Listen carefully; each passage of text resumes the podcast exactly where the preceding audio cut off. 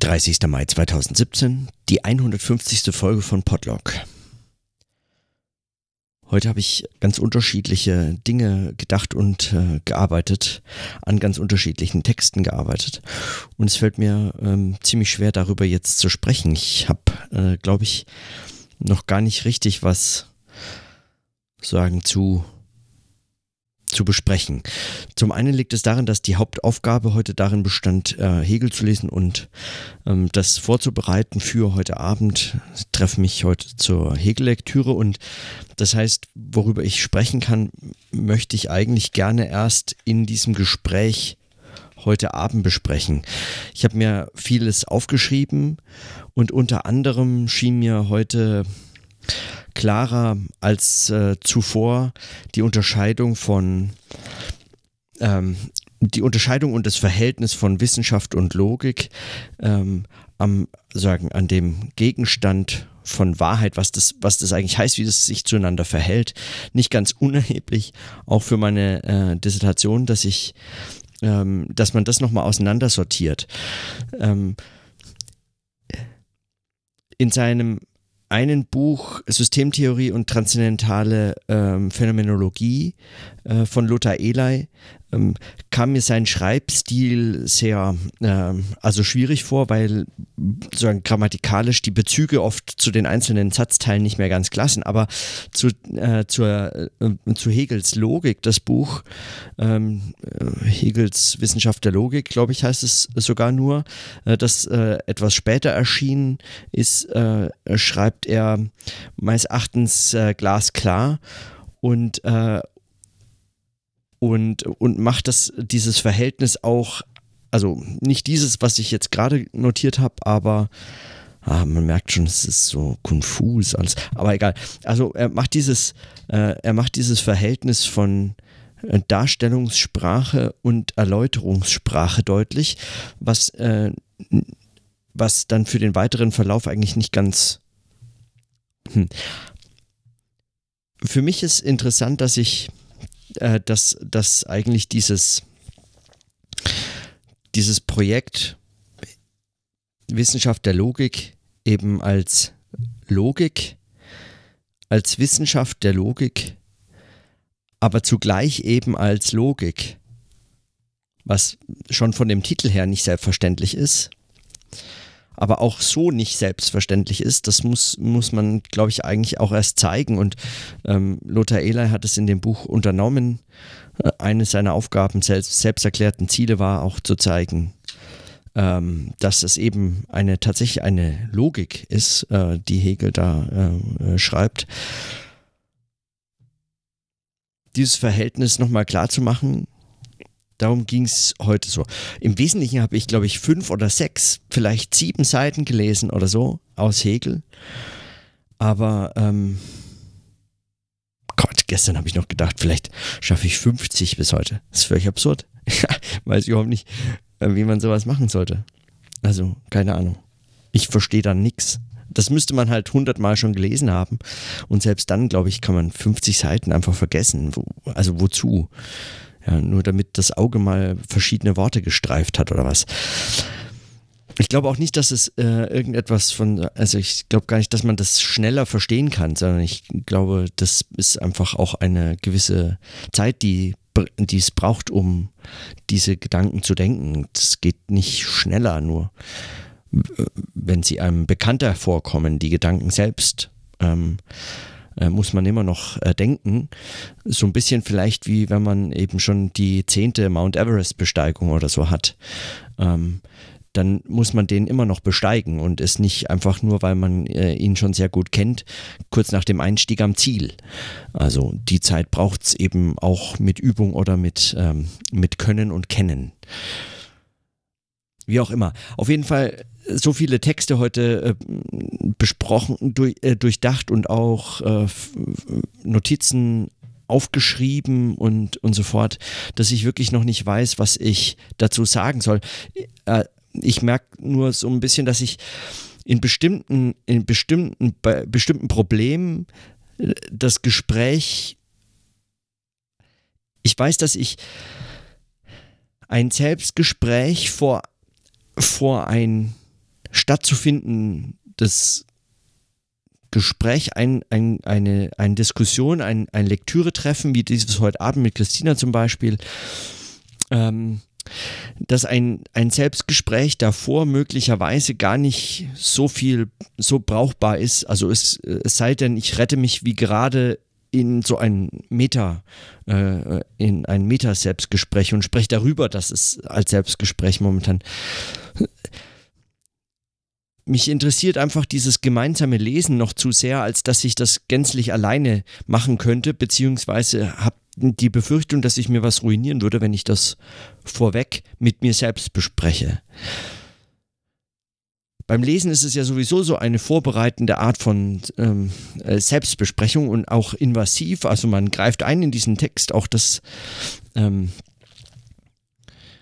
auch das ein Gedanke, der mich heute beschäftigt hat, weil Eli da in der, seiner Einleitung zum Beispiel Althusser äh, zitiert, was ich äh, ganz erstaunlich äh, gut finde. Äh, eben hier äh, dieses das Kapitallesen äh, zitiert er und ähm, ja den Bezug herzustellen zwischen diesen beiden unterschiedlichen, sehr unterschiedlichen Werken, finde ich gerade in, in der Frage der Darstellung und der Lektüre und so fort, na, nicht ganz unerheblich. Hm. Wie mache ich weiter? Also,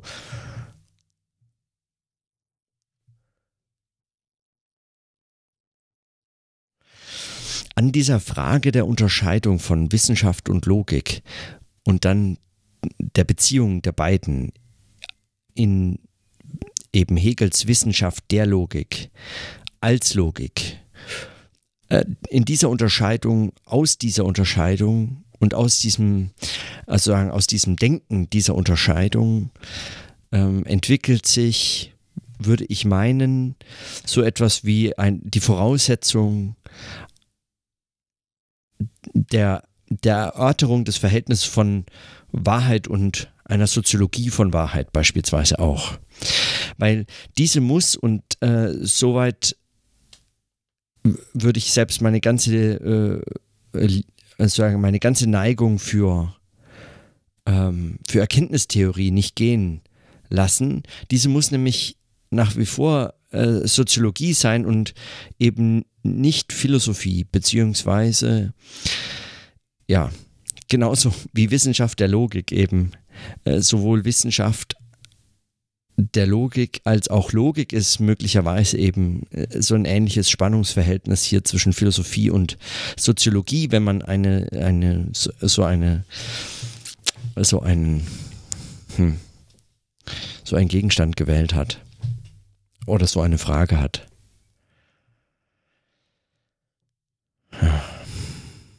Okay, ähm, ja, aus dieser Frage auf jeden Fall hat sich schon zuvor, noch vor dieser Frage letztlich meine Frage entwickelt, was Interessantes rauszufinden, woher die kam.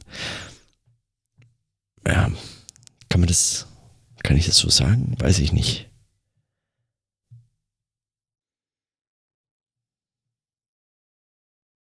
Hm. Gut, aber ähm, dazu weiß ich nachher mehr wahrscheinlich. Mal schauen, wo mich dieses Gespräch hinführt. Das Verhältnis von Gesprächen und Selbstgesprächen in solchen Arbeitskontexten ist auch noch eine offene Frage für meinen, für diese Reflexionen des Podlog selbst die ich noch nicht ganz ähm, abschließend behandelt habe. Ich weiß, dass ich an unterschiedlichen Tagen immer mal wieder notiert habe, beispielsweise, dass es, äh, dass ich es erstaunlich finde, dass nach manchen Gesprächen, die wirklich spannend waren ähm, und stundenlang dauerten, mit Freunden oder äh, Kollegen oder wie auch immer, ähm, dass mir danach überhaupt nicht nach einem Selbstgespräch war. Also ich, das konnte ich dann nicht mehr sprechend notieren. Ich hätte das vermutlich auch gar nicht aufschreiben wollen, aber es ist auf jeden Fall kein Anlass mehr zu einem Selbstgespräch. Es gibt, es gibt sozusagen, äh, es gibt Gespräche, die und umgekehrt gilt das auch. Also es gibt Gespräche, ob Selbstgespräche oder Gespräche mit anderen, die einfach äh, sich selbst beenden, äh, die daraus nicht noch zusätzlich also quasi eine Art von Zweitverwertungsmöglichkeit oder so, also ähm, ergeben für ein Selbstgespräch, wenn es zuvor ein Gespräch mit Freunden war oder umgekehrt aus einem Selbstgespräch ein, äh, für ein Gespräch mit Freunden und äh, Bekannten. Das muss also nicht sein, sondern ganz im Gegenteil, sehr gute Selbstgespräche und sehr gute Gespräche mit anderen sagen, verhindern das fast schon. Es mag daraus natürlich das ist immer äh, möglich. Also auch ein Gespräch zu einem anderen Thema, einem, einer anderen Frage und so fort kommen. Aber das äh, entsteht dann erst daraus äh, im Anschluss daran. Es gibt eben auch Gespräche, die beenden sich.